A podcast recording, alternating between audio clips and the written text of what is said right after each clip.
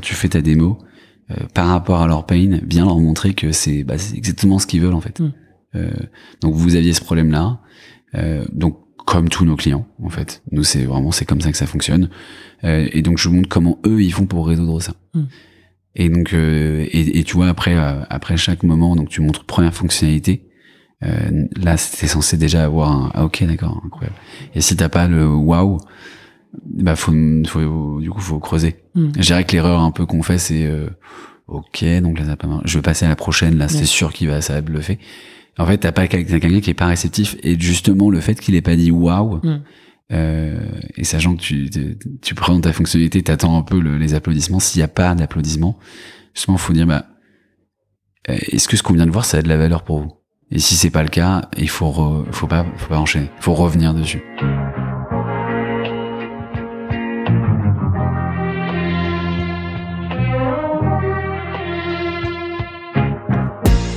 Bienvenue dans SaaS Club, le podcast qui vous emmène dans les coulisses d'un acteur du logiciel. Je m'appelle Eric Seclet et je suis ancien banquier d'affaires passionné par la tech. Mon but, c'est de vous partager les recettes pour créer, gérer et scaler un SaaS.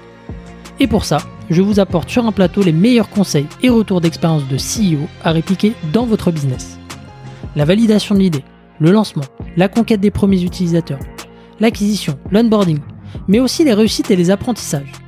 On abordera tous les sujets sans détour. Bonne écoute et bienvenue au club.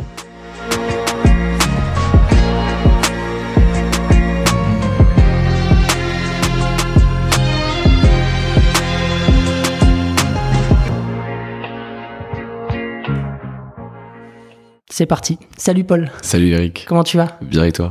Super, merci, euh, merci de, de m'accueillir euh, dans, bah, dans les locaux que tu occupes chez Agoranov. Ouais. Euh, super, euh, super pépinière. hein. Merci à eux. Euh, donc Paul, tu es le, le cofondateur de, de Mojo. Ouais. Mojo, c'est une startup que tu as lancée bah, très récemment, en 2019. Ouais. Euh, c'est une solution donc d'analyse conversationnelle conçue pour les sales, qui les aide à améliorer leur conversion grâce au, tracking de leurs appels. Exactement.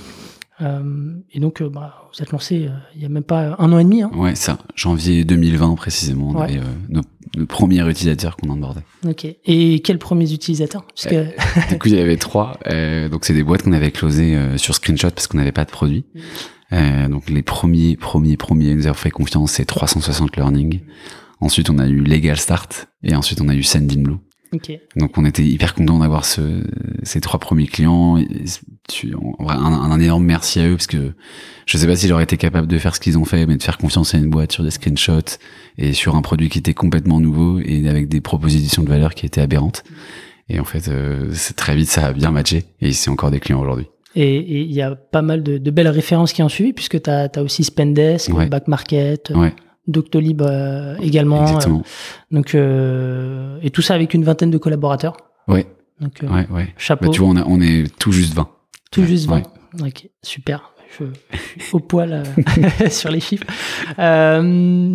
Vous avez fait un, un précis de, de 500 000 Ouais. euh, donc pour, euh, pour financer le, le démarrage. Exact, ouais. Avec Et- euh, Business Angel et, euh, et un premier fonds en fait qui est rentré qui s'appelle Aglaé Venture. Ouais. Et qui avait mis un ticket de 100K et le reste euh, des business angels euh, top euh, qui qui ne qui ont vraiment apporté leur euh, leur soutien leur pierre tu vois sur sur le projet quoi. Et, et donc commercialement, donc euh, aujourd'hui ça se passe plutôt bien. hein. Vous avez dépassé euh, les 1 million d'euros d'a- d'ARR Ouais. En, un peu plus de 9 mois. Ouais, ça. exactement ouais. Donc euh, bon, une super histoire. Ouais, ouais, Beaucoup c'est- de choses à dire, je pense. Ouais. Bon, bah, évidemment avec tu disais des, des des beaux logos, des boîtes qui sont en très forte croissance, euh, qui sont euh, hyper prescriptrices, hein, euh, prescriptrices et hyper inspirantes euh, et donc euh, ça ça nous a ça nous aide évidemment énormément. quoi. Super. Mais bienvenue Paul en tout cas. Et, Merci euh, beaucoup. Et bah avant de, de parler de Mojo, je te laisse euh, tout simplement te présenter, nous dire un peu euh, ce que tu as fait avant Mojo et, Ouais. et, et où tu en es aujourd'hui. Ok. Euh, bah, j'ai fait euh, donc euh, quelques petites choses. Euh, moi, j'ai j'ai fait une école de commerce. Juste après, j'ai fait un, en fait mon premier stage en finance. Euh, donc, dans, en fait, je me- vraiment le job que je voulais. On faisait sur du marché coté. Ça, ça m'intéressait beaucoup. Et en fait, ça m'a un peu déçu pendant le stage. Euh, tu vois, en termes d'ambiance, en termes d'ambition, c'était pas quelque chose d'ultra dynamique. Et en fait, juste après, moi, j'étais plus porté par l'entrepreneuriat. J'avais un frère jumeau qui m'a euh, qui m'avait drivé là-dedans. Il avait fait partie de l'équipe fondatrice de Foodora, euh, qui était donc une, un peu les, les premières boîtes euh, qui étaient dans l'écosystème tech avec Deliveroo, Techity, etc. et donc moi, là, ce que lui faisait, ça m'inspirait beaucoup plus.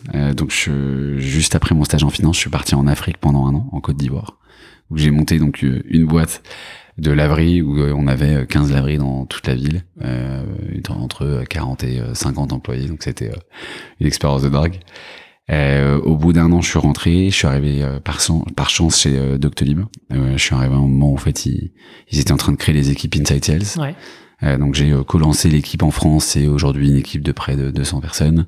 Et j'ai lancé l'équipe en Allemagne. ça, je l'ai fait en direct avec Stan, qui est le CEO. Et ça, c'était pour moi une expérience de dingue. Hyper formateur. Hyper formateur. Je pense que dans toutes les questions que je devais lui poser, il y a beaucoup qui avaient rien à voir avec le, job de, de, lancer l'équipe Insight Il devait se demander pourquoi je posais ces questions. Mais c'était hyper formateur et moi c'est ce que j'attendais d'une boîte comme Doctolib, c'était justement de me former à, à, l'étape que je savais qu'elle allait un jour arriver, c'était de monter ma boîte. Quoi. Ouais, donc tu as fait un, un MBA en accéléré chez Docto, euh, avec l'ouverture de pays, euh, le montage du, d'une équipe. Ah, quand tu as rejoint euh, Doctolib, l'équipe Inside Sales, elle était déjà montée? Il y avait quelques Il y avait, il y avait cinq personnes. de 5 à 100 personnes. Ouais, exactement. Moi, je suis parti. Enfin, tu vois, je pense qu'en France aujourd'hui, c'est un peu plus de 150. Enfin, hmm. c'est difficile même de compter. mais oui, que je suis arrivé, c'était le, tout début. Ok. Donc le, le fast track Doctolib, l'expérience en Côte d'Ivoire qui était aussi, j'imagine, formatrice. Exactement. Ok. Et, et donc, euh, tu, tu, quittes Doctolib à un moment donné pour, pour monter Mojo. Ouais. Euh, ouais. En fait, euh, c'est vraiment par, si tu veux, par mon expérience Doctolib que, que l'idée de Mojo est, est venue. En fait, euh, très simplement, on, tu, en fait, tu sens bien aujourd'hui que quand, quand tu manages une équipe de sales, ils font euh, aujourd'hui des choses qui sont hyper intéressantes. Ils sont en fait au téléphone, ils échangent des emails, ils font de la visio. Et en fait, toutes ces interactions, ça a une valeur de dingue pour toute la, pour toute la boîte, soit pour les sales managers pour faire du coaching, revenir sur des éléments clés. Pour l'équipe market, tu vois, quelles sont les top objections, comment on y répond, comment on peut mettre ça en avant sur le site. Et évidemment, pour la team product, euh, c'est quoi En fait, ils pensent quoi les utilisateurs des fonctionnalités qu'on sort, quoi Et comment on priorise euh, et donc en fait, on, très simplement, tu vois, on, on, commençait déjà à écouter beaucoup de calls justement pour, surtout sur ces points de, de, de coaching. Mm-hmm. Et tu te rends compte que le temps que tu as investi euh, euh, à aller sélectionner des bons calls, là c'est vraiment au hasard parce que tu as, as une liste d'enregistrement et tu vas aller chercher les bons calls. Euh, quand tu les écoutes, tu vas l'écouter dans, dans son intégralité pour être sûr qu'il est bien ou pas. Euh, et donc ça, c'était vraiment un, job à plein temps et qui avait apporté énormément de valeur. Et, euh, et, en fait, j'ai commencé à regarder un peu ce qui se passait euh, à droite à gauche. J'ai vu qu'aux US, il y avait déjà des boîtes qui se montaient un peu sur cette même idée, donc euh, ça m'a conforté que j'étais pas le seul à, à vivre ce pain-là. Euh, et donc, quand, quand moi j'ai contacté ces boîtes-là, il y avait à peu près une, tu vois, une, dizaine de boîtes qui faisaient déjà ça. Euh, aucune stratégie européenne, rien en français, rien en allemand. Euh, et je me suis dit bon bah là on a on a 3 4 ans devant nous, on y va. Ok, on y va. Et tu le fais avec donc euh, euh, le soutien de tes cofondateurs? Exactement, comme et Mathieu. Tu les as rencontrés euh, comment? Comme je l'ai rencontré chez Doctolib. ça faisait, tu vois, près d'un an qu'on bossait ensemble, pas sur tous les mêmes sujets, mais en tout cas, on a pu apprendre à se connaître là-bas et on parlait déjà énormément d'entrepreneuriat. Mhm. Pas trop dans l'idée de un jour partir ensemble. Ouais. Mais en fait. très vite, tu vois, quand je, un moment, bah, je me suis dit bon bah là il me faut des associés. Euh, je lui en ai parlé euh, deux jours, lui il a pris, il avait pris sa décision. Donc c'est allé assez vite tous les deux. Et ensuite on a rencontré Mathieu. Euh, Mathieu on l'a rencontré par chance grâce au réseau social américain LinkedIn. Ok. tu vois, donc on avait été aidé par Jesse Bernal, qui est un des cofondateurs tech de Doctolib, qui m'avait aidé à, à mettre les bons filtres sur LinkedIn, à, trouver la bonne personne. Et donc c'était une démarche active de votre part de trouver un, un associé plutôt tech. Plutôt tech. et donc ok. Même, même, même 100% tech. Ok. Ok. Et donc, euh, les rôles aujourd'hui sont, sont répartis clairement. Donc, euh, lui, il est sur la tech, toi, tu es sur le, le bizdev. Ouais. C'est ça? Exactement. Ok. Et comme il gère euh, presque l'intégralité des autres sujets, tu vois, on a, on voulait vraiment avoir une approche ultra focus où, ok, bah, les top prios, c'est évidemment faire, faire du MRR, faire grandir ça. Euh, avec un produit qui tient la route et qui satisfait de, de, de plus en plus nos, nos, utilisateurs. Et le reste, tout ce qui va être sujet d'opération, de market, de product, etc. C'est comme qui gère évidemment. Euh, il va, il va, il va lâcher de plus en plus de sujets, mais c'était clé d'avoir quelqu'un, tu vois, qui est ultra couteau suisse, qui peut gérer ce genre de sujet.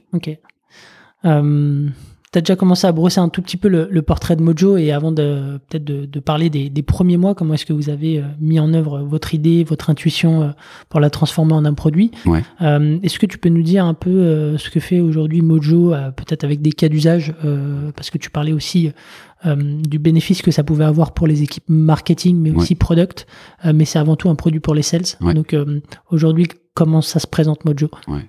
Le, tu veux, le pitch, c'est que nous, on, aide les sales à, augmenter leur performance en ayant des meilleures conversations. Euh, comment on fait techniquement, c'est qu'on va monitorer en fait toutes les interactions qu'ils ont, que ce soit du call, visio call, mail. Euh, quand c'est de la voix, comme du call ou du, de la visio, bah, on va transcrire l'intégralité de ces échanges. On a tout en texte et ensuite on va aller détecter des insights avec des, des, algos, des insights dans les conversations.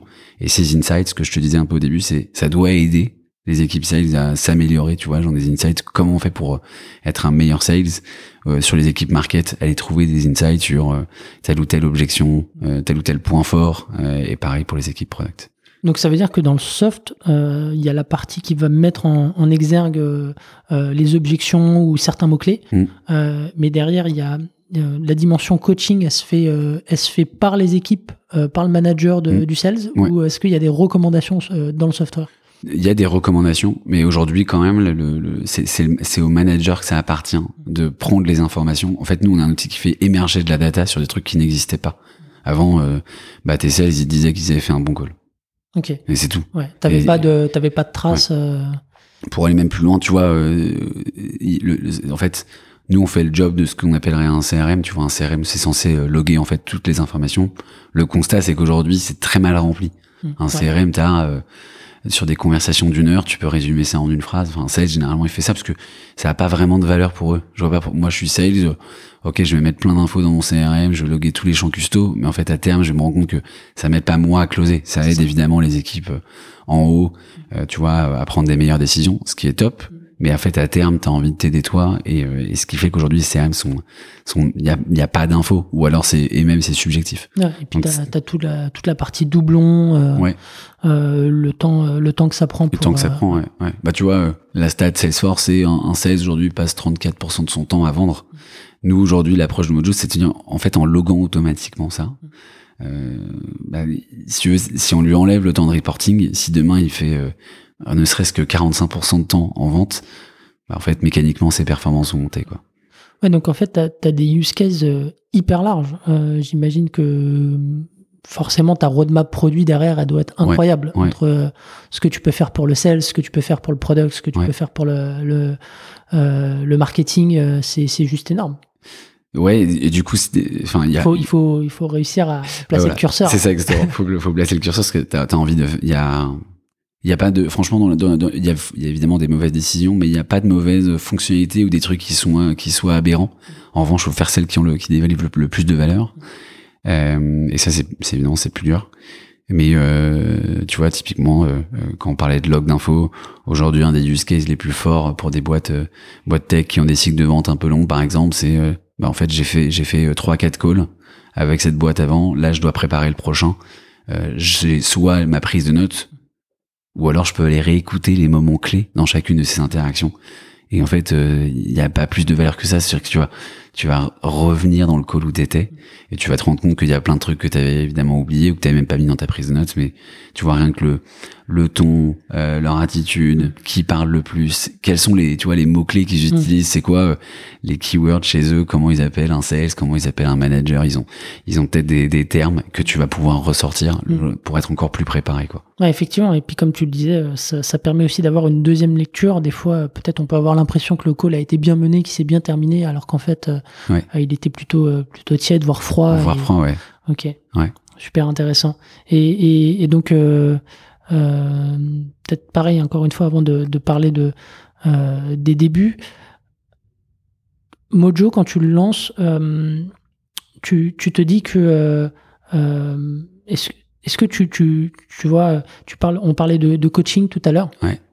Est-ce que tu as intégré des, des, choses, en tout cas j'imagine que oui, mais des choses que tu as vues chez Doctolib mm-hmm. et qui t'ont permis justement d'aller vers un soft qui va à l'essentiel bah, le, le, le, le, product, on l'a on l'a designé si tu veux. Moi j'avais en tête que Doctolib ça serait notre premier client, donc on a on a fait les fonctionnalités clés.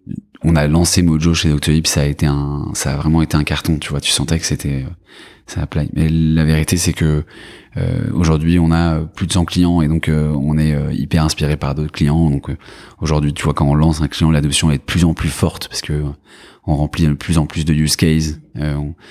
Euh, donc ça, ouais. Et ensuite pour tout ce qui est euh, tout ce que j'ai appris chez Doctolib sur d'un point de vue donc très sales, euh, on essaie de plus le fournir dans le service.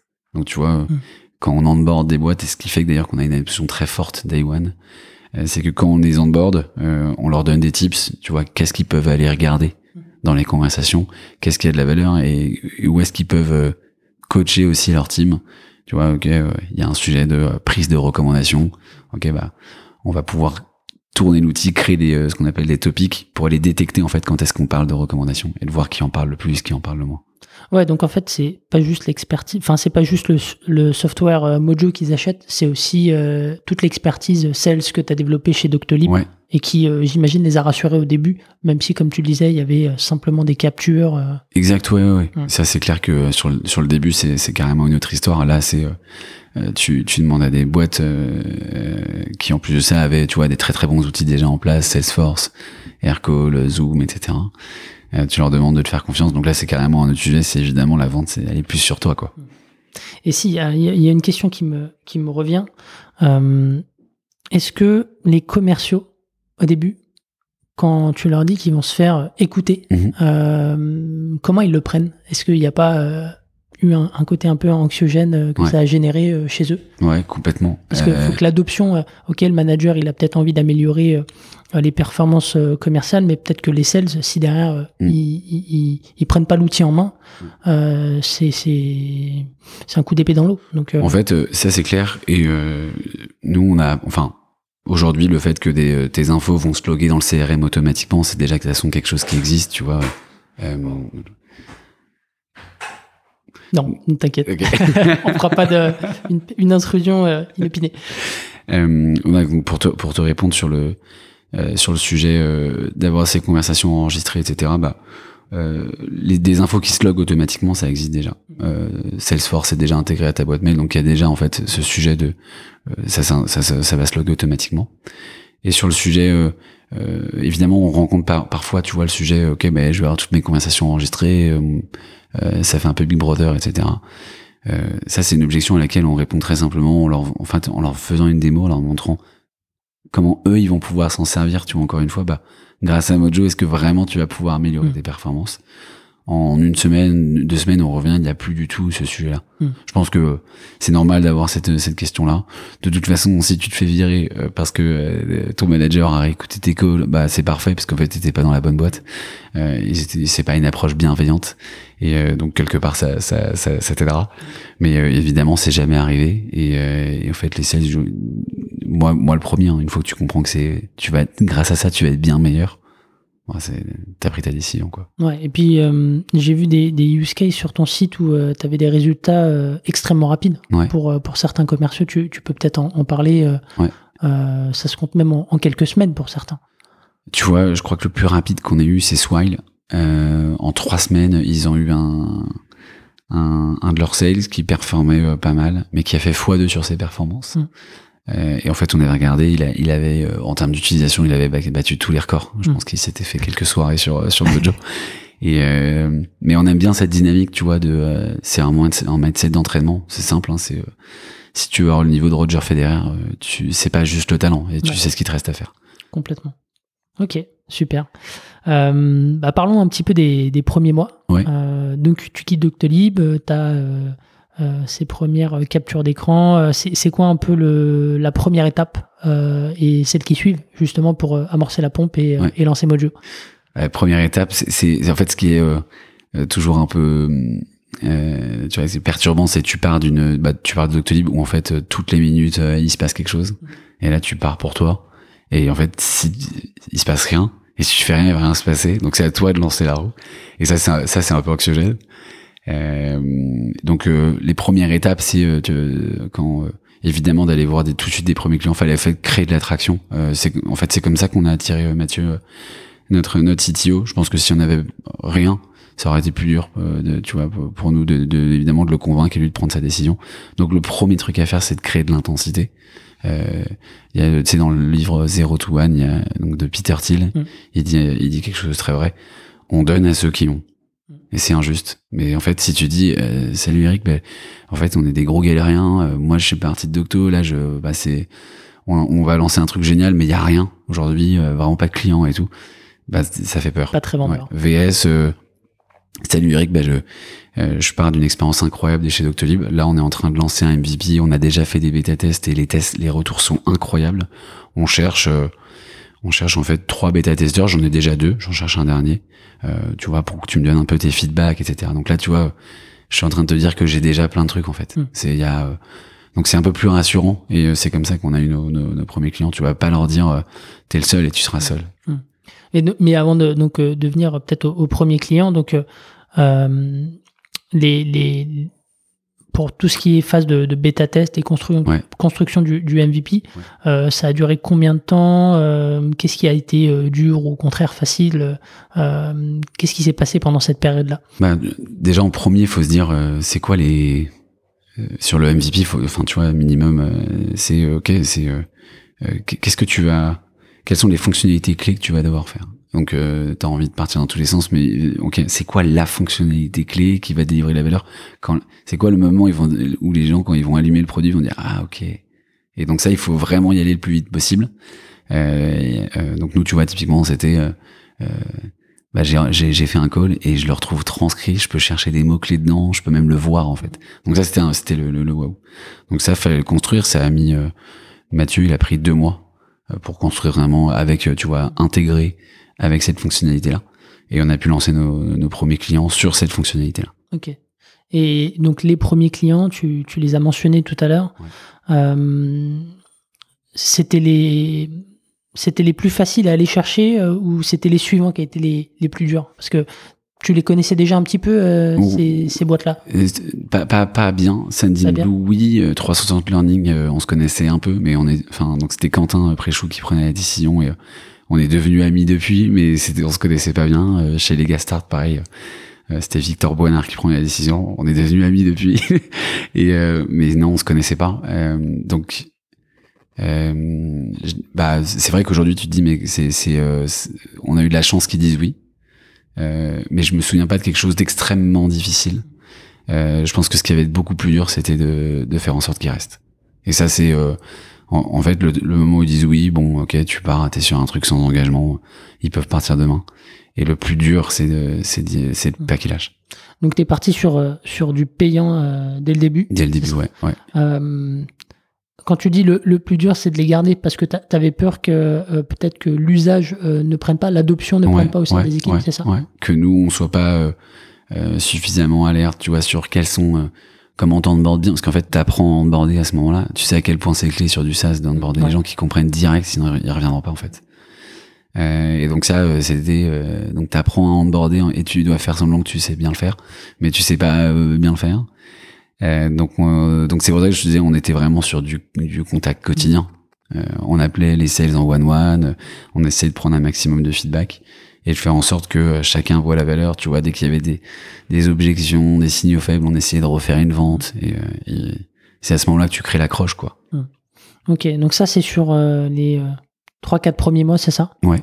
Euh, et au bout de 9 mois, tu vois, tu as, dépassé le, le million d'euros d'ARR. Ouais. Donc les clients, donc tu as développé des nouvelles fonctionnalités en, en parallèle. Ouais. Euh, ces clients-là, tu vas les chercher euh, sur, euh, sur une promesse différente de, des premiers clients ou est-ce que ça se fait Qu'est-ce que vous avez mis en place comme, comme, comme moyen pour justement aller les chercher et les convaincre?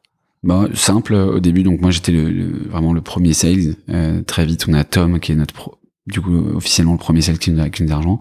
Mais donc euh, tu vois avec avec on avait des beaux logos donc on pouvait aller chercher d'autres boîtes qui pouvaient qui ressemblaient à ça. On a eu tu vois Spendesk en 4 5e client, Aircall. Donc en fait très vite on a eu des euh, de- des beaux logos qui ont ramené d'autres beaux logos, Swile tu vois qui, Mm. qui est arrivé assez vite. Euh, et en fait, c'est des boîtes où il y a évidemment beaucoup de sales, donc tu vas, il y a le bouche à oreille qui se fait. Tu sais, je t'es bien placé pour le savoir, mais le sales community c'est quelque Mm. chose de fort, donc Ouais. le, le mot s'est changé vite. On a eu, on a, tu vois, à peu près 30% d'inbound qui est généré par ça. Euh, et donc tu vois, tu rencontres d'autres belles boîtes que tu vas pouvoir onboarder. Et donc euh, moi j'étais le premier sales, on faisait 100% d'outbound. Euh, Tom quand il est arrivé, on faisait 100% d'outbound. On a commencé à avoir un peu plus d'inbound. Là aujourd'hui on a 4 sales, donc euh, il faut qu'on soit à peu près une dizaine fin 2021. Euh, et donc dans ces 4 sales, bah aujourd'hui euh, 70% de leur taf c'est de l'outbound. Ok, 70%. Ouais. Ok, et donc, euh, euh, donc il y y y a très peu de contenu euh, encore euh, aujourd'hui euh, de votre côté. Pour driver de l'inbound, tu veux dire? Ouais. Ouais, sur, sur le sujet euh, inbound, euh, c'est euh, c'est le sujet que là il faut qu'on qu'on est en train de craquer. Enfin, tu vois, on voit bien déjà aujourd'hui que l'attraction elle est forte là-dessus. On fait, on, on- chaque mois est, est deux fois est deux fois plus fort que le précédent. Euh, et sur le sur la strat, enfin, comment t'as généré de l'inbound Évidemment, il y a le côté contenu. Nous aujourd'hui, on a la chance d'avoir des, des données, euh, donc euh, anonymisées, mais on peut savoir. Enfin, tu vois, typiquement. euh, euh, on a sorti un article qui moi m'aurait passionné en fait quand, quand- de, de le découvrir. C'est euh, euh, ça veut dire quoi quand tu te prends l'objection euh, J'ai besoin de réfléchir. Mm. Tu sais donc ça à tous les sales aujourd'hui ça C'est pas bon signe. c'est pas bon signe. Et on voulait dire ok c'est quoi? Et tu regardes le en fait euh, sur toutes les opportunités qu'on a pu analyser, bah en fait le taux de conversion il diminue pas forcément sensiblement. En revanche, ce qui sera, ce qui se passe réellement, c'est que le, le cycle de vente va Mm. va faire x4. Donc ça, tu vois, c'est euh, euh, du coup comment euh, comment pallier à ça. Et tu- ce genre de data qu'on a, on peut les on peut les euh, on peut les mettre sur sur un blog. Mm. On peut écrire des articles dessus, donner nos interprétations, même des tips. Mm. Mais c'est la chance qu'on a, c'est qu'on a de la data. Euh, on part plus de la sensation. On part pas de. Je t'aurais je t'aurais sûrement répondu quelque chose d'autre si j'avais pas eu cette data. Ok, effectivement, il y a, y a plein de il y a plein de données à exploiter derrière pour euh, Ouais. créer du, du contenu à valeur ajoutée euh, Ouais. et, et remonter dans, dans, dans les moteurs de recherche. Ouais. Euh, donc vous avez démarré fort euh, commercialement. Tu, tu me disais en préparation de, de l'épisode que ce qui a été peut-être un petit peu plus un petit peu plus compliqué, ça a été de, de répliquer et répliquer rapidement. Euh, et, et, et tu vois, tu as dealé avec, euh, avec de très belles boîtes, de très Ouais. grosses boîtes. Ouais. Euh, c'est quoi un peu bah, tes conseils pour, bah, pour closer avec ces boîtes-là? Comment, comment est-ce qu'on mène un process? Est-ce que c'est différent d'une boîte, j'imagine, un, peu plus, un peu plus jeune? Bah évidemment, euh, plus, la- plus les boîtes sont grandes, plus elles ont des processus d'achat différents. Il y a juste plus de parties prenantes, il y a plus d'équipes. Euh, tu prends, c'est- pas un scoop, mais t'es de moins en moins agile, donc euh, euh, c'est plus difficile de vendre aux, plus grosses boîtes. Mais évidemment le le, le, le, résultat est, est incroyable. Tu vois, nous bosser avec euh, Payfit, Doctolib, c'est ouf. Euh, je dirais que si tu veux, dans, des boîtes qui sont plus petites, t'as plus une approche trust, une approche euh, très humaine. euh, ok, on prend la décision rapidement, je te fais confiance, euh, c'est parti. Sur des boîtes qui sont plus larges, là, t'as as plus un besoin d'intensité. Comme t'as plus de décisionnaires, comment tu fais pour créer l'alignement entre eux? Et évidemment, euh, compte pas sur eux pour passer le message que ils ont vu quelque chose de super bien. Enfin, oui, ils vont le faire, mais ils vont pas. C'est pas eux qui vont faire le follow-up pour toi. Donc, euh, tu vois, tous ces sujets de sur des sur des grosses ventes, c'est euh, euh, avoir un calendrier très clair, imposer des next steps Mm. assez rapprochés, comprendre très vite qui sont les parties prenantes dans le deal, Mm. euh, et, et, et soit les greffer sur la next step, et si c'est pas possible, bah en fait demander l'aval pour aller essayer de les, les contacter toi-même, et en fait créer de l'intensité, juste que tout le monde, tu vois le, tu sais que la décision elle va se prendre fin du mois, Mm. bah il faut que tout le monde soit au courant de ce que c'est Mojo, parce que le, sinon ils vont en parler, et il y aura deux, deux personnes sur dix qui auront vu, donc là c'est la vente elle se fera pas. Et j'imagine que des fois, tu as des deals qui, qui perdent en momentum. Ouais. Euh, comment est-ce Mhm. que tu les relances? Euh, Comment est-ce que tu fais pour... euh, Bon, il faut déjà il faut éviter ça. Il Ouais. faut éviter que ça perde en momentum. Je- je- en fait, hein, pour moi, les top sales, c'est ça. C'est Mm. c'est le momentum. il- ça fait que de monter. Mm. Et euh, donc évidemment pour ça arrive, hein, évidemment. Ça veut pas dire que t'es pas un top sales si ça t'arrive pas. Euh, mais euh, pour éviter, euh, enfin du coup, ta question c'est comment on fait pour récupérer un deal à, ouais, à la fin qui, du momentum. qui, ouais, qui commence à s'essouffler. euh. Bah déjà, le, il faut pas faire sentir à la personne en face que le momentum est perdu. Mm. Euh, moi, j'aime bien partir du principe que ouais, c'était prévu. Euh, bah là, on n'a pas eu d'échange pendant deux semaines, mais euh, Ça, de toute façon, c'est ce qu'on s'était dit. Euh, donc, euh, moi, ce que je propose, c'est que next step, hein, très clair, euh, on se refait une démo et, et éviter, et éviter, tu vois, de, de pressuriser en disant, euh, bah, ce que je vous propose, c'est que dans deux semaines, on prend une décision. Non, non, Mm. c'est euh, sans pression. Bah, ce que je vous propose, c'est que dans deux semaines, on se refait une démo. De toute façon, c'était ce qu'on s'était dit. Une démo là. Ensuite, euh, semaine d'après, bah, moi, je, je vois avec les autres parties prenantes. On commence à avancer sur le sujet légal. Et tu vois, donc de commencer à, à, à réenclencher les next steps. Évidemment, c'est, c'est, c'est pas, c'est pas si facile. C'est une mais- phase délicate, ouais. Ouais. Et- et- Mais le, la manière dont tu le racontes, c'est que euh, tu fais comme s'il n'y avait pas eu de cassure, en fait. Éviter, éviter de montrer ça, quoi.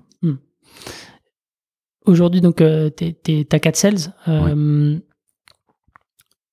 Ils font de. Donc, euh, est-ce qu'il y, a des- il y a des stratégies d'outbound euh, particulières que, que vous avez mis en place, qui sont peut-être inspirées, euh, je sais pas, de, de ton passage chez Doctolib ou de bonnes pratiques que tu as vues ailleurs. Est-ce que tu peux nous en dire plus euh, là-dessus? Comment est-ce que le sales aujourd'hui, chez vous, organise son quotidien? Ouais. et comment il conduit un deal? Euh, sur la sur la partie outbound, c'est c'est assez simple. Euh, on fait du séquence mailing, on, on fait du mail perso. L'idée c'est vraiment de trouver les boîtes que tu veux, avec lesquelles tu veux bosser. Mhm. Tu tu euh, tu te dis dans ton pipe de hunting, il faut que tu en aies, euh, euh, tu vois, une centaine. Euh, Là-dessus, tu vas avoir, euh, tu vois, peut-être 20 boîtes qui vont te répondre. Donc ça, c'est ça serait, c'est déjà des, très bons scores. Sur ces 20 boîtes, euh, objectif, c'est de, enfin, euh, soit d'ailleurs, tu sais quoi, disons que dans les 20 réponses, euh, t'en as qui sont pas intéressés, d'autres qui sont intéressés. Bah, ceux qui sont pas intéressés, faut, faut balancer du call call et, euh, et comprendre pourquoi et caler quand même une, une disco. Donc, il y a des cycles de vente qu'il faut créer, ça c'est, c'est évident. Euh, et disons que bah, tu arrives à créer 10 cycles, 10 cycles de vente. Et là, la façon dont tu dois les gérer, c'est... euh, Donc c'est là, aujourd'hui, on a des celles qui sont full cycle, donc tu vois, qui doivent bien gérer euh, partie hunting et ensuite partie euh, opportunité, quoi. Là, ça y est, ça part en disco, ça part en démo, et ensuite, euh, faut que ça close. Euh, et donc là, euh, euh, assez, euh, assez simple, je dirais qu'avec un mot d'ordre, c'est ce qu'on se disait tout à l'heure, euh, t'as 10 opportunités devant toi. Va falloir être très focus, être très au courant, tu vois, de euh, où est-ce qu'on en est sur chacune des opportunités. Est-ce qu'il n'y en a pas une où on est en train de perdre de l'intensité Mm. Euh, Finalement, la next step est pas très clair. Il y a quelqu'un qui a annulé. Euh, C'était sur c'était la notification qu'il annule en fait sa présence sur le prochain meeting. Ça, c'est un signal faible. Comment ça se fait Euh, Et peut-être que t'as pas été assez bon entre euh, le premier call et le deuxième.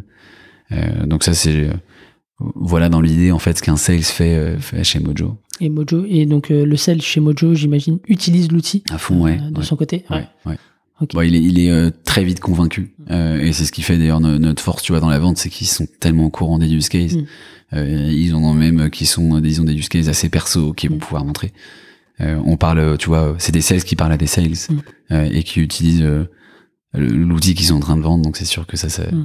Ça Ça- apporte plus de force au discours. ouais, Et, et tu disais donc euh, quand t'as un, t'as un refus, en tout cas que t'as t'as- pas de marque d'intérêt de la part d'un prospect, euh, il y a, ça part quand même en cold call pour essayer de comprendre.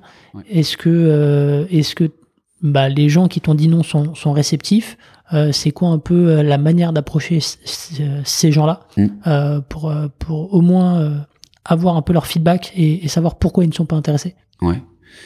Euh, en fait, moi, je pars du principe déjà ils nous ont répondu euh, et c'est déjà hyper encourageant. Euh, du coup, c'est pas du tout d'avoir une approche euh, closing et, euh, et même de leur dire qu'on va rentrer dans un cycle de vente parce que Mhm. c'est pas ce qu'ils veulent. Euh, en revanche, tu vois, créer un premier contact, euh, un pro, tu vois, une, une première confiance. Ok, bah, tu m'appelles euh, et tu dis, bah, j'ai vu ton mail, ok, j'ai compris que ça t'intéressait pas. Bah, vu au regard de ton expérience, en fait, vu qu'on est en train de lancer cette boîte, je serais assez intéressé de savoir c'est quoi les points qui t'intéressent pas? Euh, et même c'est quoi, euh, tu vois, dans, dans- est-ce qu'il y a quelque chose dans mon mail, est-ce que tu as regardé vraiment ce qu'on faisait? Mais là, on se dit en trois minutes là. Et, euh, et donc là, euh, t'as une conversation qui peut s'en, qui peut s'engager Mm. et dire bah, trop cool. Bah moi de toute façon, ce que je te propose, c'est que de toute façon, je te ferai une démo de l'app. On, on se trouve un moment euh, euh, semaine prochaine, 15-30 minutes, et euh, assez curieux d'avoir tes feedbacks sur ces points-là justement. Même si j'ai, j'ai la sensation que il y a pas de cycle de vente qu'on, qu'on puisse engager. Mais donc, tu vois, technique un peu du pied dans la porte, tu, Ouais. tu, Tu, tu, tu y vas par petits Ouais, pas et, et- exactement. et tu, tu mises sur les, les micro-engagements de. Bien sûr. De toute façon, on est on est quand même sur un truc où euh, ils vont pas prendre une décision irrationnelle parce que, comme je te disais, ils sont plusieurs derrière. euh, euh, mais mais là, le, ce qui ce qui- ce qu'il faut sur sur le truc sur lequel on essaie de miser, c'est créer l'opportunité. Mm. C'est euh, comment on fait pour que cette personne qui m'a dit non, au moins participe à la démo. Et peut-être que là, en fait, euh, et comme souvent, tu vois, tu réponds à un mail de prospection, tu, tu sais pas vraiment de quoi on parle, tu dis non. Mais euh, et donc, euh, en fait, est-ce que la démo va les faire changer d'avis Mm. Et je peux te répondre, il y a aujourd'hui. euh, Ouais, c'est ce que j'allais dire. C'est c'est quoi le taux de 70% de nos clients qui, qui nous avaient dit bah non pas vraiment. Ok, 70%. Ouais. Je, je, je le, je le sors un peu du chapeau mais on est Mais on euh, est ouais, là-dedans quoi. Dans je, une fourchette de. je pourrais te le renvoyer plus précisément mais Ok. si on est à- on est euh, pour sûr à plus de 50% quoi. C'est non, mais c'est impressionnant. C'est-à-dire que effectivement, la, la démo, euh, euh, la démo euh, porte ses fruits. Ouais. Euh, et, et donc, tu disais tout à l'heure que tu as dû apprendre à faire des démos. Qu'est-ce que tu as appris? Qu'est-ce qui fait qu'aujourd'hui, cette démo, bah, elle transforme bien? Bah, en fait il faut s'entraîner donc si je reprends mes premières démos bah un grand merci à tous ceux qui ont participé parce que ça ça, ça n'avait pas de sens. Euh, je parlais peut-être trop de use case que j'avais connu chez Octave, je je comprenais pas aussi euh, les, les boîtes qui faisaient de la vente que, que ça pouvait être différent. Euh, donc euh, euh, ça, ça, ça, ça m'aurait parlé à moi en tant que manager, mais ça, ça, ça parlait pas forcément à tout le monde. Donc en fait, elle est très vite dans les premières démos comprendre quels sont les moments où il y a un intérêt. Et en fait, ça c'est c'est assez global. C'est très tu trouves vite euh, du 80-20 quoi. Il y y y a souvent les gens, enfin ils vont ils vont ils vont dire ah ok ah, ça c'est intéressant et ça toujours à des à des euh, un peu aux mêmes fonctionnalités. Donc si tu euh, le- l'objectif c'est de faire euh, un maximum de démos et de et de et de comprendre quels sont les aha moments. Mm. Et là euh, une fois que tu as ça, reprendre le temps, revoir bah, tu vois tu utilises jeu, tu regardes tes démos, tu tu reprends euh, tu tu tu tu te tu te réanalyses et tu et tu reconstruis une démo avant de bah tu te Mm. prépares pour les prochaines et tu reconstruis un schéma de démo. Mais l'objectif d'une démo c'est c'est pas rester des, des heures sur le produit. Mm. Elle dure euh, combien de temps euh, bah, en fait, une- une démo, ça peut, le, le call va durer une heure, Mm. mais t'as peut-être, euh, tu vois, il faut faire euh, 15-20 minutes de démo. Et après, il y a de la discussion, des questions. euh, ça peut durer entre une demi-heure et une heure. Si les gens ont plein de questions et qu'ils ont rien après, euh, ça dure une heure. Euh, et d'ailleurs, je dirais que faut, le mieux, c'est pas trop aller au bout de la conversation. Mm. C'est d'en laisser un peu pour avoir une next step. Ok. Euh, et tu vois, de- le, le fait qu'on cale une next step justifie le fait que je te dise, bah Eric, euh, du coup, prochaine étape, euh, euh, quel- comment tu vois les choses, et là tu vas voir un peu s'il y a, il y a déjà une décision qui Mm. peut se dessiner, euh, d'inclure les gens qui qui étaient pas là et qui c'est important qu'ils soient là. Mais du coup, d'en garder un peu sous le pied pour justifier la prochaine étape. Quoi. Et donc, euh, entre ta première démo et, euh, enfin tes toutes premières démos et les démos d'aujourd'hui, Ouais. euh, le, le, le point de progression majeur, c'est, c'est, il se situe aujourd'hui C'est bon, évidemment, le produit a beaucoup évolué, donc il y a plein de nouvelles fonctionnalités. Mais si je devais dire, c'est vraiment enchaîner vraiment la, la, la une, une descente de ski où on sait c'est que du ah ok ah ok ah, d'accord j'ai compris et que ça soit hyper lié avec le pitch que t'as amené au début. Mm. Euh, tu vois quand t'as fait ta discovery, t'as compris euh, quels étaient leurs pains, etc. Euh, et donc tu vois là donc quand tu fais ta démo par rapport à leur pain, bien leur montrer que c'est bah, exactement ce qu'ils veulent en fait. Mm. Euh, donc vous aviez ce problème là. Euh, donc comme tous nos clients en fait, nous c'est vraiment c'est comme ça que ça fonctionne. Euh, et donc je vous montre comment eux ils font pour résoudre ça. Mm. Et donc euh, et, et tu vois après euh, après chaque moment donc tu montres première fonctionnalité. Euh, là c'était censé déjà avoir un ah ok d'accord incroyable. Et si t'as pas le waouh bah faut, faut du coup faut creuser. Mm. Je dirais que l'erreur un peu qu'on fait c'est euh, ok donc là ça pas marché. je vais passer à la prochaine là c'est sûr qu'il va ça va bluffer. En fait t'as pas quelqu'un qui est pas réceptif et justement le fait qu'il ait pas dit waouh Mm. euh, et sachant que tu, tu, tu présentes ta fonctionnalité, t'attends un peu le- les applaudissements. S'il n'y a pas d'applaudissements, justement, faut dire, bah, euh, est-ce que ce qu'on vient de voir, ça a de la valeur pour vous? Mm. Et si c'est pas le cas, il faut, re- faut pas, faut pas enchaîner. Mm. Il faut revenir dessus. Bah, je comprends pas parce que euh, sur le call de découverte, vous m'avez dit que vous aviez ça, vous aviez Mm. ça. Et là, du coup, tu vas vraiment répondre à cette objection. Donc, Et- faut pas hési- hésiter à, à couper un petit peu sa démo euh, à ce moment-là Ouais. pour, euh, pour recentrer un petit Ça, peu. ouais, ça sert à rien de Mm. continuer. Il y a- ça n'est jamais arrivé. En fait, je pense qu'on peut le dire, c'est jamais arrivé que quelqu'un au bout de la deux ou troisième fonctionnalité, non, se dise ah, ok, euh, en fait, euh, c'est bien. Je, Mm. je S'il n'y a pas de waouh sur les, Mm. si on a, on, on a fait, on a fait une bonne découverte, on a préparé sa démo, on se dit, euh, je, je sais que celle-ci, ça va, ça, ça va parler. Si ça parle pas, c'est il y a un problème. Ok, très bien. Effectivement, c'est euh, et mais donc ça c'est le live et puis après tu as toute la partie euh, préparation où tu vas réécouter donc euh, Ouais. euh, l'appel de, de découverte que tu as eu avec. OK, donc il y a tout ce travail de, de profilage avant Ouais. Euh, pour bien comprendre l'environnement, ses attentes, euh, ses objectifs à lui au final. ouais. OK. Très bien. Euh, préparation d'une démo, ça prend à peu près combien de temps C'est quelque chose que vous avez un peu standardisé Bah, si tu veux, justement avec Mojo, tu vas dix fois plus vite Mm. que, ce que tu pouvais faire avant, tu, et tu le fais dix fois mieux parce que t'as vraiment les moments clés, tu, tu revis la scène, quoi. Mm. Euh, tu, tu limite, tu regardes le match avant de le jouer. Euh, moi, je me donne une demi-heure. Ok. Euh, je veux bien revoir les pains.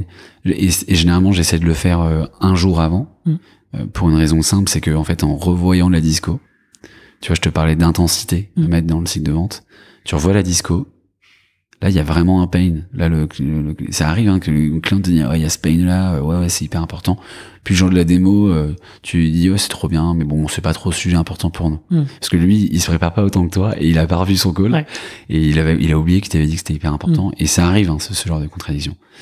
Donc, euh, typiquement avec Mojo, tu peux envoyer des extraits du call et dire, bah, j'ai bien préparé notre démo pour demain. Récapitulatif, on va voir comment on résout ces pains-là. Mm. Et comme tu me l'as dit, euh, c'est assez important pour vous. euh, Je te laisse regarder d'ailleurs les extraits de call euh, pour, pour, euh, pour que tu puisses avoir tous les sujets en tête. Donc, tu vois, là, tu lui envoies bien le... euh, ok, bah, c'est important. C'est- ce que tu as dit, donc Ouais. il faut que tu restes cohérent avec toi-même. Ouais, et- ok. Fais un effort. ok. Euh, bon, super. Donc, euh, donc la démo, donc c'est quoi à peu près le, le temps moyen de, de closing pour, pour un deal? C'est euh, donc évidemment assez variable en fonction de la, la source du lead. Euh, on peut avoir des leads in-band qu'on peut closer euh, assez rapide en une à deux semaines, Ok. et d'autres qui peuvent prendre trois mois. Et quand je dis trois mois, euh, c'est réel, c'est-à-dire que on est très rigoureux sur les close lost aussi. Euh, bon, j'ai fait euh, deux, trois, quatre démos, il y a- ça n'avance pas. Mm. Close lost. Donc euh, on, on, on repart. euh, on avec une next step évidemment, on en reparlera. J'envoie un mail en disant bon, j'ai l'impression qu'on n'arrive pas à créer de l'alignement, que c'est pas le bon moment. Euh, et, et ça peut que en fait dire au prospect non mais j'avoue euh, il a peut-être soit il dit oui ok en effet c'est pas aligné mais euh, non non en fait on est intéressé Mm. il- au moins il peut arrêter de le dire là mais donc euh, assez vite se défocus des deals qui avancent pas euh, pour justement être 100% sur ceux qui doivent avancer quoi Pas nécessairement à la, à la demande du client, c'est toi tu le sens, euh, Ouais. tu te dis que ça va pas aller plus loin, que ça sert à rien de forcer, que tu, que tu, tu mettes... euh, c'est ça tu sais que pour ce genre de boîte euh, en deux trois démos normalement c'est Mm. job done là te- tu sens que tu vas faire ton sixième call Mm. euh, qu'on a du mal à enclencher le next step que les gens ne sont pas là bon là il faut te- très bien Ok, ok. Tout à l'heure, euh, peut-être juste avant de, de parler de- derrière de, de l'onboarding, euh, tu disais juste donc le commercial il a euh, 100 leads. Ouais. Euh, 100 leads, c'est c'est c'est c'est à peu près le le, euh, le vrai chiffre euh, aujourd'hui. C'est c'est c'est ce que tu donnes comme objectif à tes commerciaux euh, d'avoir 100 leads en en NTED, c'est ça? Ben, pas, né- pas nécessairement, pour être très transparent. Aujourd'hui, on, on fixe pas d'objectif sur, euh, sur la partie hunting, euh, euh, sur, euh, euh, c'est plutôt à eux de le, le- le gérer. En Mhm. fait, l'objectif qui est très très clair, c'est où est-ce qu'on se voit à la fin du, enfin, on, en- on est où à la fin du quarter. Mhm. Donc ça, c'est sûr qu'il faut faire le max. Euh, là où il y a un objectif aussi très clair, c'est le nombre d'opportunités que tu as ouvertes. euh, et qui sont en cours, qu'on est en train de, qu'on est en- vraiment sur lequel on, on est en ce moment. Et après sur ce, ce qui est hunting, c'est sûrement un sujet qui, a, qui devrait arriver assez vite, Mm. mais il n'y a pas de. euh, je dirais, quand je dis 100, c'est qu'on a un peu ce chiffre-là en tête, mais il n'y a pas d'objectif euh, très précis là-dessus. Ok, très bien. Euh, ouais, donc la partie on- onboarding, euh, tu me l'avais dit en préparation de l'épisode et même euh, un petit peu en intro, c'est là où vous êtes hyper attentif.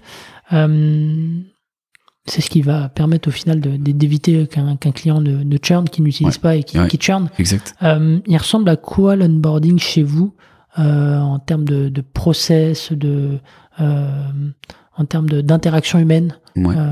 ça se fait sur une demi-journée, une journée, sur plusieurs jours? Comment ça se passe? Ça se fait sur plusieurs jours. En fait, on a un premier call de setup des techniques, donc Mhm. juste intégrer Mojo, ça, ça prend 15 minutes. Ok.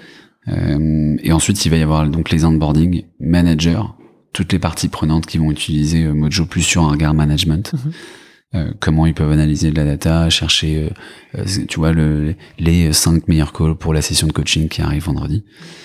Euh, et ensuite, donc ça, ça dure une heure et donc ça et ça et on met du follow-up là-dessus. Donc c'est-à-dire que tu vois, on les revoit dans deux semaines, on regarde un peu comment ils s'en s'en servent, ils nous font eux-mêmes une démo de Mojo. Mhm. Donc tu vois un peu, t'analyses vite qui qui s'en sert bien ou pas.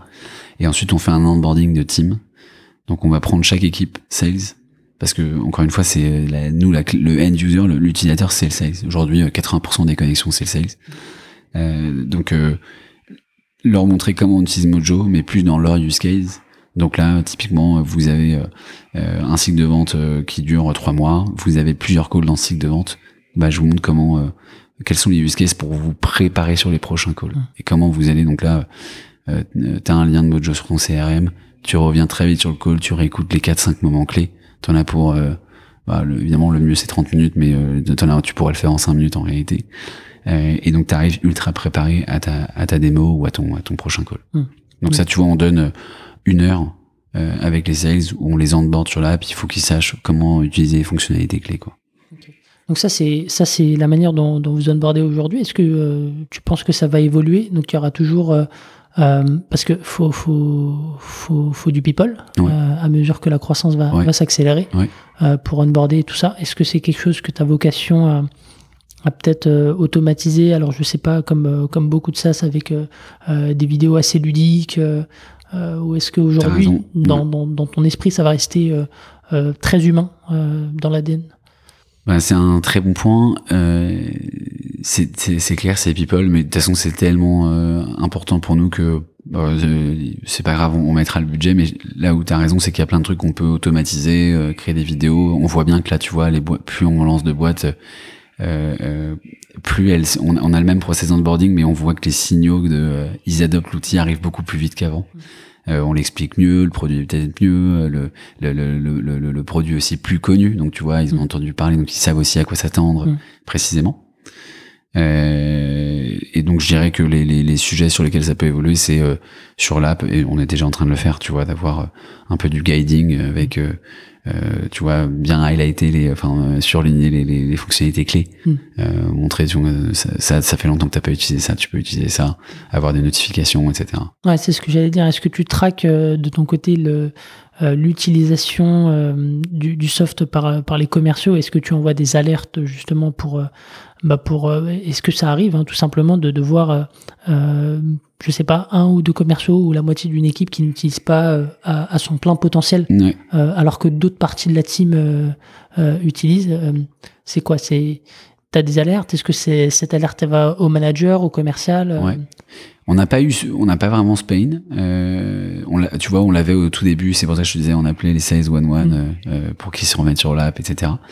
Euh, mais en fait, assez vite, tu vois, les, dans les boîtes qu'on lance, euh, comme on est ultra bien intégré avec euh, tous les outils qu'ils ont en, en place, on rentre tellement dans le workflow. Quand je te dis euh, aujourd'hui un sales, de toute façon, il allait sur son CRM relire sa prise de notes pour se préparer. Bah là, il y a le lien Mojo en fait. Donc t'as t'as t'as t'as ju- t'as- t'as juste envie de cliquer et de et d'aller de le faire encore mieux qu'avant. Mais en revanche, ouais, on, on monitor, tu vois, on utilise Mixpanel aujourd'hui euh, pour monitorer justement euh, quelles sont les fonctionnalités les plus utilisées. Euh, On a, on a, tu on a une roadmap euh, assez chargée, on a plein de nouvelles fonctionnalités qu'on a envie de sortir. Et on prend des risques là-dessus. C'est des trucs que personne ne fait et on a envie de voir quel est l'usage. Tu vois, on a sorti une fonctionnalité de prise de notes. En fait, tu prends des notes en live, mais tu tu prends pas l'intégralité de tes notes. En fait, tu vas juste noter le sujet de la discussion qu'on a là maintenant et tu reviendras sur ton call, tu auras le moment où euh, tu vas retrouver ta note au moment clé, donc tu auras juste à réécouter ce moment-là. Euh, et donc ça, tu vois, les retours sont déjà ultra forts. Et ça, c'est euh, c'est une fonctionnalité qu'on qu'on qu'on sort nous. Donc tu vois, on était euh, évidemment hyper... euh, euh, tu vois, ça existe nulle part ailleurs. On était hyper... on avait envie d'être très précis sur les, les retours. Ok, ok, effectivement. Euh, très bien. Et, et, et donc tu me disais, donc il n'y a pas eu de churn avec un, un niveau de service. euh, bon, déjà c'est peut-être un peu trop tôt, Ouais. mais euh, mais avec le, le niveau d'engagement euh, humain que vous mettez aujourd'hui, il n'y a pas eu de, de Si churn. on a, on a eu trois churns euh, qu'on va évidemment un jour récupérer. Je dirais... Comment euh, est-ce que tu bah oui est-ce que c'était par euh, euh, c'était lié à quoi? Comment est-ce que tu as analysé ça après coup? En fait, c'était plutôt des hors-sujets, soit des boîtes qui avaient, euh, euh, tu vois, trop une approche. euh, alors, les, les deux boîtes qui étaient trop petites, Mm. où là tu veux, et d'ailleurs nous, tu vois, aujourd'hui on lance pas des équipes où il y a moins de 6 sales parce que il y a, y a pas ce besoin d'interaction, ce ça- il y a quand même quelque chose qui se crée quand tu commences à scale une équipe ou euh, des process qui se répètent, t'as quelqu'un qui est holder du sujet. Euh, euh, euh, et t'as un manager, tu vois, qui peut être aussi à force de proposition. Euh, donc il y avait des boîtes qui étaient trop petites, et ensuite il y avait euh, sur une boîte qui était plutôt une taille euh, raisonnable. Là, peut-être plus une, une trop une approche call center. Mm. Euh, et donc là, tu vois, aujourd'hui qu'on est en train de solver, mais on n'avait pas les fonctionnalités. On voulait un peu dire oui à tout, évidemment, à, à l'opportuniste, euh, et euh, en pensant qu'on pouvait le faire, évidemment. Mais ça a pas fité, et, euh, et je dirais qu'aujourd'hui, ce serait plus un moment. Enfin, on, s- là, on je pense que si on les réonboarderait, ça tiendrait. Hmm. Ok, ok, donc euh, partie remise. Ouais, partie remise. Bon, t'inquiète pas. Euh, parlons peut-être un petit peu de, de pricing. Aujourd'hui, euh, Mojo, c'est ça se positionne sur quelle fourchette de prix? Nous, on est à peu près une centaine d'euros par utilisateur par mois. Et quand je dis utilisateur, c'est nous quand on lance Mojo, on prend l'intégralité des utilisateurs qui sont dans le CRM de, de notre client. Euh, donc par exemple 100, il y a 100 utilisateurs sur le CRM, on va, Ok. on va les mettre sur Mojo. Mais en fait, on va prendre, on va facturer uniquement les licences des, des euh, de ceux qui importent des calls. Donc que ça soit sales, customer success, customer support. Euh, donc tu vois, je, je te dirais en, en ratio, c'est à peu près euh, sur les 100, t'as à peu près 50 euh, 50 licences Ok. facturées. Le reste c'est des licences euh, qu'on appelle viewer. Donc la team market, product, euh, Mm. les managers, qui, qui- ceux qui font pas de call mais qui ont quand même besoin d'avoir accès à la data. Ils ont un accès euh, viewer et qui qu'on facture pas. Donc c'est un, c'est euh, est-ce que c'est un pack donc euh, en fonction de donc du nombre euh, d'utilisateurs et puis après tu donc tu factures sur les les, les utilisateurs actifs? Euh, c'est des seuils de, de 100. C'est quoi un petit peu les, les différents seuils? C'est plutôt des paliers de 50. Ouais. tu vois, Ok. euh, sur les donc des licences qu'on facture. Et oui, c'est des, des, des, des packs quoi. Ok. Euh, Il y a un truc euh, que je me demandais donc euh, en préparant euh, l'épisode, Ouais. je me dis mais avec Mojo, les boîtes que que que, que t'aides, euh, bah, elles augmentent leur leur chiffre d'affaires de manière assez significative. Ouais. Comment est-ce que euh, bah, tu prices quand tu apportes de la valeur comme ça? Euh, Est-ce que enfin, on dit toujours que le pricing c'est c'est ce qui est de plus dur, mais là en l'occurrence quand ton logiciel permet euh, soit en quelques semaines, soit en quelques mois, peut-être d'augmenter euh, euh, ton chiffre d'affaires de 20-30% par commerciaux, Ouais. comment est-ce qu'on se positionne en prix? Euh, Parce que ça peut paraître, ça peut paraître pas très cher au final. ouais, ça, ça, je suis, je suis d'accord. Faut un peu se dire, tu, j'avais lu pas mal de trucs sur sur le pricing. Euh, tu te dis, tu prends 20% de la valeur que t'apportes. Euh, évidemment, c'est variable parce qu'il y a d'autres boîtes où, euh, euh, tu vois, on a des boîtes qui, euh, qui ont des cycles de vente hyper longs et un deal peut être euh, énorme. Et t'as d'autres boîtes où euh, le cycle de vente est très court et c'est plein de petits deals, mais à la en termes de volume, c'est beaucoup. Euh, mais quand même, la- in fine, la valeur sera pas euh, forcément la même. Euh, je dirais évidemment par rapport à la valeur que tu apportes, par rapport à les outils, euh, tu vois, sales utilisés. Aujourd'hui, euh, bah, euh, le plus classique, c'est le CRM. Une licence Salesforce aujourd'hui, c'est une centaine d'euros, enfin, euh, évidemment un peu plus, mais le- juste la différence, c'est qu'eux, ils facturent toutes les licences, Mm. alors que nous, on a l'approche de facturer uniquement les licences sales. Euh, donc oui, il faut être assez euh, assez précis sur le pricing. Tu vois, je dirais que nos premiers clients, bah on a on a commencé, euh, on, on a on a on a sélectionné un prix. Mm. Évidemment, après ça a monté parce que tu disais, bah vu la valeur qu'on apporte, ils ont fait une affaire de ouf. Euh, donc euh, donc donc après tu essaies d'être le plus proche de de la valeur que tu apportes et que ça soit aussi euh, acceptable pour euh, pour les gens en face. Et donc je dirais de se comparer avec des outils. Euh, voilà la personne que le décisionnaire que tu as en face de toi, il a pris des décisions euh, là sur la mise en place de X ou Y ou- outils, genre le CRM. Nous aujourd'hui, on est très très proche quand même d'un CRM. Euh, et tu te dis bah tu il faut, faut faut être à peu près sur cette tranche là quoi. Ok, donc tu as, benchmarké un petit peu euh, Ouais. euh, les autres solutions pour. euh, et tu as regardé aussi, donc tu parlais un petit peu de, de concurrence Ouais. aux US, tu as regardé aussi leur prix, j'imagine. Exactement, aussi, ouais, ça- t'as raison, c'est un bon point. Si, si on a des concurrents, c'est hyper important de les regarder. Combien eux ils facturent. J'imagine que là-bas, ils sont beaucoup plus chers. Ouais, ils ont une approche euh, à l'américaine, mais euh, et, et, nous, on a, de toute façon, on avait, on a cette position là en Europe aujourd'hui, enfin en France, euh, on n'entend pas parler de nos concurrents, mais mais on a quand même une approche où on avait envie d'être en mode challenger. Euh, donc euh, sur des gros deals où on les rencontre, tu, tu, évidemment, tu as toutes les fonctionnalités, toute la, la, la, le chemin de tech qu'on est en train de prendre qui commence à être radicalement différent. et, et tu te positionnes en challenger aussi. Quoi. Hum. Ouais, t'es es, dans une optique de mettre le pied dans la porte et comme on le sent ça, une fois que le client est là, il reste captif assez assez longtemps. Euh, et, et euh, donc il y a différents plans aujourd'hui. Il y a qu'une seule. Euh, euh, ouais, il y a qu'un y a qu'un seul plan ou il y en a plusieurs aujourd'hui? Euh, on a un plan. Un plan? Ouais, on a un prix. Enfin, c'est c'est très simple. C'est le, même pour tout le monde, quoi. Et c'est c'est quelque chose qui qui va peut-être évoluer sans, sans, même parler du prix. Hein, mais est-ce que tu, tu, j'imagine que comme pour Salesforce, tous les commerciaux vont pas utiliser toutes les fonctionnalités. Est-ce que est-ce que c'est quelque chose qui va à l'avenir changer ou vous allez avoir un plan sur une euh, fonctionnalité bien précise et puis sur une autre euh? C'est sûr, euh, mais je pense qu'on a un peu de temps. Euh, enfin, tu vois, avant de là aujourd'hui, on a envie. Notre top prio, c'est évidemment de faire, de faire de la croissance et aussi de générer de l'usage fort. Mm. Et donc, on n'a pas envie de facturer l'usage parce que si, si, ça, si ça fait partie de la négo et que en fait les fonctionnalités clés, elles sont, elles sont plus chères. Du coup, tu as un usage qui sera pas au rendez-vous. Aujourd'hui, c'est notre top prio. Mm. Donc, euh, c'est pas, c'est pas aujourd'hui, quoi. Ok.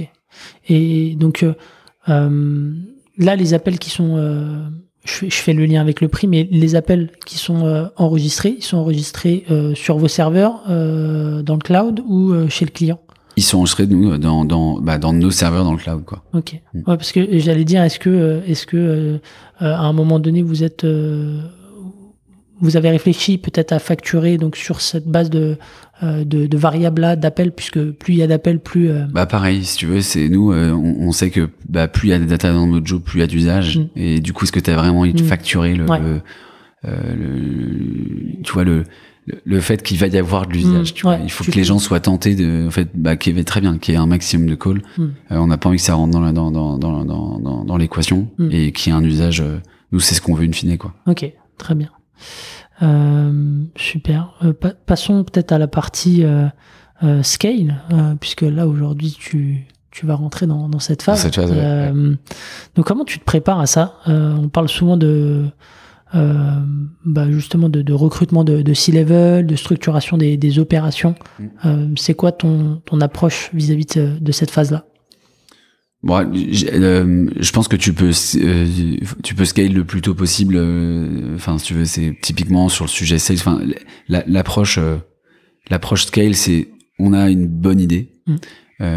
on a des bons moyens de réaliser ça, mm. et maintenant faut que ça devienne, enfin, faut qu'on faut que ça devienne stratégique, faut que ça devienne, enfin, on puisse le scaler, qu'on puisse former vite. Mm. Tu vois, donc si, si je prends l'exemple du sujet sales, bah aujourd'hui on a l'impression que on a trouver notre sales process. Hmm. Donc, euh, ce que on disait tout à l'heure, hunting avec de la outbound mail, un call call. Ensuite, on cale une, une discovery. Ensuite, un deuxième call qui va être une démo. Ensuite, un troisième call de négociation, par hmm. exemple. Et là, donc, une fois que t'as as tenté ça, ça marche bien. Hmm. C'est t'as pas trouvé mieux. Bah maintenant, on va, on, il faut avoir l'approche où on scale. Donc, euh, typiquement, c'est euh, sur le sujet de scale, c'est euh, ça va être documenté tout ça pour pouvoir former les prochains. Euh, il va y avoir euh, sur des sujets de scale aussi, tu vois, la, euh, les objectifs variables, etc. Que ça soit ultra clair, que ça soit défini à l'avance, mm. pareil, documenté. Donc, tu vois, tous ces objectifs variables, c'est vis-à-vis des commerçants. Par exemple, je reviens sur le sujet un peu sales, mais oui, euh, tu vois tout, tout ce qu'on peut. Ça, c'est des trucs qu'on qu'on doit savoir scale. Mm. Ok. Et, et, et, pareil, la couche recrutement. Donc avec, euh, bah, de toute façon, plus plus tu vas avancer, plus tu vas te placer au-dessus de la mêlée et, euh, et déléguer auprès de, de C-Level. Ça, c'est un process qui a déjà été euh, amorcé ou qui va être amorcé dans les prochains mois? Ouais, plutôt sur... Euh, on a la, enfin, tu vois, plutôt sur des sujets où on se dit on a... on a un maximum de compétences. Moi, c'est pas, tu vois, il y a, y a un moment où, où quelqu'un prendra le job de, de head of sales. Mm. Et quand, quand on parle de scale, c'est que faut que ça soit très très clair pour la personne qui va être head of sales. Euh, en tout cas, ce qu'on attend de lui, euh, ce qu'il pourra faire en termes d'action. Évidemment, on attend quelqu'un d'ultra fort qui puisse sortir aussi des, euh, des, des, nouvelles initiatives. Mm. Euh, mais donc oui, ça, ça vient par, ça vient évidemment par ça aussi, ouais, par, par des personnes soit évidemment qui, qui montent, euh, soit qui viennent de l'extérieur. Et ça viendra aussi, euh, euh, j'imagine, de, de, la structuration à, à l'international. Parce Ouais. que vous êtes en, en Espagne. Euh, on a des, Vous accompagnez un client en Espagne, on a, ça on a plusieurs clients en Espagne, euh, on en a plusieurs aussi en Allemagne. Mm. Euh, notre premier focus, ça sera l'Allemagne, avec euh, des recrutements, tu vois, sales. Pourquoi euh, l'Allemagne précisément euh, ça, Comment s'est fait la décision? En fait, je dirais le, le, le- bon, un, taille de marché, Mm. euh, deux, euh, enfin taille de marché dans ce cas, tu vas aux US, donc, euh, euh, mais il faut se dire taille de marché, fit aussi, euh, à quel point, euh, justement, tu vois, tu disais le mot, mais à quel point ce qu'on est en train de faire, on peut le scale facile, Mm. Euh, enfin, sans, sans, c'est jamais facile, mais euh, euh, tu vois, répliquer assez facilement bah, le, le sales process avec de- des boîtes allemandes. Bah, aujourd'hui, culturellement, la France, l'Allemagne, c'est des pays qui sont assez proches. Euh, notamment, il y a un sujet aussi aujourd'hui qui est un énorme avantage pour nous, c'est le RGPD. Euh, donc, tu vois, le fait d'être un acteur européen, euh, d'héberger de la data en Europe et, euh, euh, et d'avoir justement cette approche européenne lors des onboarding. Tu vois, tu parlais de la, des questions, les sales aujourd'hui, est-ce qu'ils ont pas un peu peur d'être d'être écouté, etc. Ça c'est, tu en, dans un pays anglo-saxon, tu rencontreras jamais ça. Mm. Euh, en revanche, en France, en Allemagne, ça c'est un sujet. Ouais. Donc tu vois, savoir répondre à ça, euh, savoir mm, peut-être monter des fonctionnalités Mm. pour euh, atténuer ce point-là. Mm. Euh, évidemment, bah, euh, tu vois aujourd'hui sur notre process d'onboarding, on a des, euh, des boîtes qui avaient notre concurrent, enfin euh, qui utilisaient des solutions concurrentes en Europe avec zéro usage. Mm. Et, euh, et on est arrivé, euh, donc on, on, on- on a eu la chance qu'ils continuent à, à prendre un outil comme ça, mais qui, qui sont ils sont partis avec nous. Et l'usage est, est, euh, dix fois plus fort, quoi. Ok, effectivement. Mais euh, donc, euh, donc l'international, le recrutement. euh, tu disais aussi après euh, les US. Ouais. euh, les US, euh, c'est ça. Tu, tu le vois à quel horizon aujourd'hui avec euh, votre vitesse euh, Tu vois, nous, nous, la pro- bon, on a des clients aussi aux US, Mm. euh, mais je dirais que c'est pas notre, notre point de focus aujourd'hui. On a, je sais pas, c'est- difficile de donner un, un chiffre, Mm. mais on a quand même d'abord en top prio d'être numéro un en Europe. Mm. Et il y a, euh, il y a, il y a, il y a, du- y a du boulot là-dessus, tu vois. C'est, on est euh, aujourd'hui personne en France, et euh, il va falloir accélérer très fort. Faire la même chose en, Allemagne, même chose en Espagne, euh, tu vois. Il va falloir dérouler là-dessus. Euh, et ensuite, évidemment, les US, ça se posera, mais euh, si tu veux un chiffre, c'est plutôt sur les cinq prochaines années, quoi. Ouais, ok, très bien. Et, là, à plus court terme, les, les prochaines étapes pour, pour Mojo, c'est quoi? Bah, plus court terme, euh, évidemment, bah, tu vois, donc, euh, ce qu'on disait, euh, on, on, on- vient de closer donc une, une série à 7 millions d'euros. Donc, va falloir, euh, Bravo. euh, merci beaucoup. Et donc, va falloir, euh, première chose, c'est de pouvoir accélérer sur la partie recrutement. Donc, euh, prochaines étapes, c'est euh, euh, accélérer très fort sur la sur la partie euh, sur le recrutement des sales en France. Euh, tu vois, on est sur la partie tech, on est en recrutement constant. Euh, il faut qu'on soit à peu près 35 personnes fin 2021, si ce n'est un peu plus. Là, on est 20. Euh, euh, re- commencer à trouver les premières personnes sur le sur l'Allemagne. Mm. Donc, euh, tu vois, avoir sales, account manager, euh, pareil euh, sur évidemment account manager aussi en France, mais sur la partie Allemagne, commencer à première à cré- à créer la première squad. Euh, et euh, et après sur un point de vue tech, on a euh, sans trop disclose, sans trop tout révéler, mais on a euh, évidemment plein de fonctionnalités qu'on a envie de de sortir, euh, qui sont ultra liées avec les euh, les cas d'usage qu'on est en train de solver et avec une approche où on se dit bah le cas d'usage qu'on résolve aujourd'hui, euh, est-ce qu'on peut faire encore mieux Mm. Euh, Nous on a on a une, très forte sensation sur sur oui. Euh, donc ouais, voilà sur ces points-là quoi. Ok, donc euh, pas mal de, de, de choses à faire dans, Ouais. dans les prochains mois. Ouais. Euh, Peut-être pour boucler un peu l'épisode, je te pose quelques petites questions et puis tu Ouais. me réponds. euh, euh, mais une question un peu en, en- en décalage, puisque tu es, sales de métier. C'est quoi un peu tes, tes, tes meilleurs conseils pour, bah, pour closer un deal, en tout cas, qui, pour forcer, en tout cas, amener à la décision? Ça dépend du coup. euh, Il y, a, y a vraiment deux, deux types d'équipes sales. Soit ce que je- ce qu'on disait au tout début, euh, euh, vente assez rapide. Euh, Il y a un, un ou deux calls max et la décision se prend, tel décisionnaire direct. Ou vente plus complexe où il y a plus de monde dans la décision, les sites de vente sont, il y a plus de calls. Vraiment sur le premier point, c'est euh, Euh, sur de la vente rapide, euh, je dirais bah à tous les tous, tous les sales, c'est euh, comment tu fais pour créer de la confiance le plus vite possible. Que euh, bah justement que faut que ça soit très enfin très rapide. Donc tu comment on fait pour pour que la personne en face ait le plus vite confiance en toi. Et, et, donc t'écoutes réellement dans tes arguments et, et tente et tente de partir avec toi. et sur la deuxième partie, on en a pas mal parlé, mais c'est l'intensité. Euh, c'est hyper, hyper, dur en fait. De qu'est-ce qui est dur de gérer une vente complexe, c'est que il y a, y a plein, il y a plus de décisionnaires. Euh, il y a une il y a une décision qui se prend à un instant T. Il faut convaincre le maximum de gens dans, dans sur les 10 personnes que tu rencontres. Faut en convaincre le maximum. Euh, et il faut jamais que le sujet retombe. Hmm. Euh, parce qu'en fait, très vite, il y a d'autres priorités. Hein, les boîtes que, que, avec lesquelles tu bosses, elles ont leurs priorités. Et lancer un outil comme le tien, euh, ultra nouveau. Enfin, tu vois, nous, on est, euh, euh, c'est pas, c'est pas du tout démocratisé. On est, on apporte quelque chose. Il y a, il y a, il y a, y a pas d'alternative aujourd'hui en Europe. Donc, euh, euh, prouver le plus vite possible donc tu, que tu que que t'aies une solution incroyable, mais il faut pas que le sujet retombe, mais qu'il y ait d'autres mm. priorités qui qui prennent la tienne, quoi. Ok. Donc euh, le entretenir le momentum et, et, et, créer un, un, rapport assez rapidement dans le premier cas. Ouais. Super. Euh, qu'est-ce qui est le, plus dur depuis que tu t'es lancé, que tu as quitté Doctolib euh, et que tu es devenu entrepreneur? Hmm. bah, Évidemment, c'est une. C'est, euh, en fait, déjà, moi, c'est tellement ce que je voulais. là, je me dis quand même que je vis, je vis mon rêve. Donc, c'est difficile de dire qu'il y a des trucs durs. mais si je devais en choisir un, c'est évidemment que c'est beaucoup plus de travail. c'est beaucoup plus de passion et donc euh, euh, il faut il faut savoir et je suis pas quelqu'un d'équilibré par nature je, je suis j'adore être 100% mm. de, de, de, je pourrais parler que de ça euh, et donc je dirais le plus dur c'est c'est de se forcer à trouver un équilibre alors que tu le ressens pas le besoin quoi mm. c'est se forcer à boire alors que t'as pas soif et donc euh, dans tout le temps que t'investis arriver à te déconnecter et de se dire ok bah Là, je vais essayer de passer un moment où je, je parle pas, je, enfin, j'en parle pas. On va trop, on va, je sais pas, par exemple, un exemple des vacances, c'est un très, un très bon point. Donc là, tu vois, j'ai hâte. ouais, donc euh, là, ouais, c'est c'est c'est souvent le cas. On a on a un peu de mal à, à décrocher, euh, ne serait-ce que de, de penser. Hein. Ouais. Euh, c'est ça part en vacances avec toi, ouais, malgré toi. Ouais. Mais je, je, dirais que c'est c'est normal. Enfin, euh, pour pour faire ce ce genre de de, de job, faut vraiment être passionné. Donc mm. Et c'est trop bien. Donc faut, faut voilà, faut juste décrocher parfois de sa passion. Et, euh, et je dirais que c'est ce qu'il y a de plus dur. Ok, très bien. Si tu devais lancer, donner un conseil à un, entrepreneur euh, bah, qui se lance comme toi, euh, si, si tu devais donner un conseil au final à Paul euh, d'il y a un an, euh, ça serait quoi?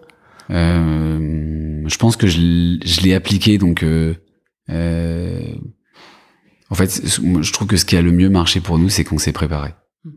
Euh, j'ai eu un peu l'impression qu'on qu'on qu'on a une partition devant nous qu'on qu'on récite euh, et, euh, et ça c'est ce que j'ai appris chez Doctolib. Donc je dirais à tous ceux qui ont envie de monter une boîte, euh, ça, ça c'est donc c'est trop bien, euh, c'est trop bien d'avoir cette approche. Et de ma de ma toute petite expérience, qu'il faut quand même remettre l'église au centre du village. Euh, ce qui marche bien aujourd'hui pour nous, c'est qu'on on a pris le temps de se préparer et, euh, et donc typiquement d'avoir une expérience avant euh, avant de lancer sa boîte, hmm.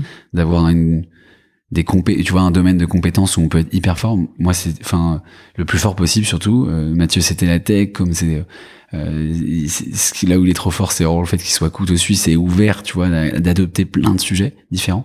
Moi j'étais bon en, vente et donc ça ça nous aide là-dessus.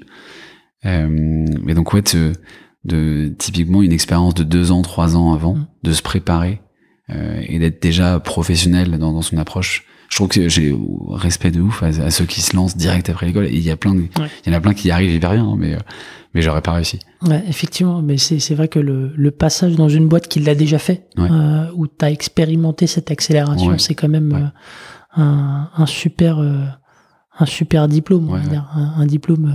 T'as as le temps en fait, t'as le temps de d'aller au bout des sujets. Mmh. T'es pas du, t'es beaucoup moins pressurisé. Euh, euh, et donc c'est, euh, tu vois, ça c'est, ça a beaucoup de valeur. Mmh. Ok. Et euh, bah, dernière question, est-ce que tu as, un livre, une ressource à nous recommander? Euh, en livre, euh, bah, j'ai lu le- là, le- récemment un livre de Carlo Ancelotti, qui Ouais. est un coach de, donc, de euh, foot. exactement, très connu. Très grand Pas sélectionneur. euh, si- Je sais même plus s'il a fait la, la, je- la squadra. Ah, je sais pas. Je sais plus. Bonne En question. tout cas, le, le Real. Ouais, le Euh, Real, exactement. Mm. Et, et son livre s'appelle Quiet Leadership. Et, euh, et en fait, son idée, c'est que euh, tu recrutes pas des gens pour les motiver, leur dire quoi faire, euh, juste pour bah, les encourager, euh, faire en sorte qu'ils soient bien à l'aise, que les objectifs soient très clairs. Mais donc, en fait, pour lui, tout est une question de bien recruter. Tu recrutes des gens qui sont ultra ambitieux et qui, euh, en fait, ils vont se motiver tout seuls. Et tu les mets, tu les mets dans les meilleures dispositions. C'est un peu la réputation euh, qu'il a, c'est-à-dire que même, à son, euh, même après son passage au Real ou au Ouais, PSG, ouais. euh, tout le monde dit qu'il est, il est bienveillant et qu'il n'est pas forcément. euh, à- Enfin, il est à l'opposé d'un Mourinho. Ouais, exactement. où, euh, ouais. En fait, euh, il n'a pas besoin de motiver ses mecs. Ouais. Euh, il a déjà des gens professionnels devant lui Mm. et derrière, il a une autre approche, une autre relation. Exactement. Ok, bon, super. Je, je le mettrai en description de, de l'épisode. Très bien. Merci beaucoup, Paul. Merci à toi, Eric. C'était super sympa. Ouais. On a parlé pas mal de sales au Ouais, final, mais ouais. c'est- tout aussi intéressant. Euh, écoute, je te souhaite euh, bah, du courage. Déjà, bonnes vacances. Ouais, merci beaucoup. Euh, même si cet épisode-là sortira, on sera probablement en septembre. Ouais, Et puis bon courage pour la suite. Et, peut-être on se fera un, un épisode pour, pour le follow-up. trop cool. Ok, avec plaisir. Merci d'avoir écouté l'épisode jusqu'au bout et je vous dis à la semaine prochaine. Ciao. SAS Club, c'est terminé pour aujourd'hui. Merci d'avoir écouté cet épisode jusqu'au bout. Si vous voulez me soutenir, partagez-le sur vos réseaux sociaux. Vous pouvez aussi noter SAS Club 5 étoiles sur Apple Podcast et me laisser un petit commentaire. Cela m'aidera à gagner en visibilité et m'encouragera à produire toujours plus d'épisodes. Enfin, si vous voulez recevoir les prochains directement dans votre boîte mail, laissez-moi votre adresse sur sasclub.fr. Encore merci et à la semaine prochaine.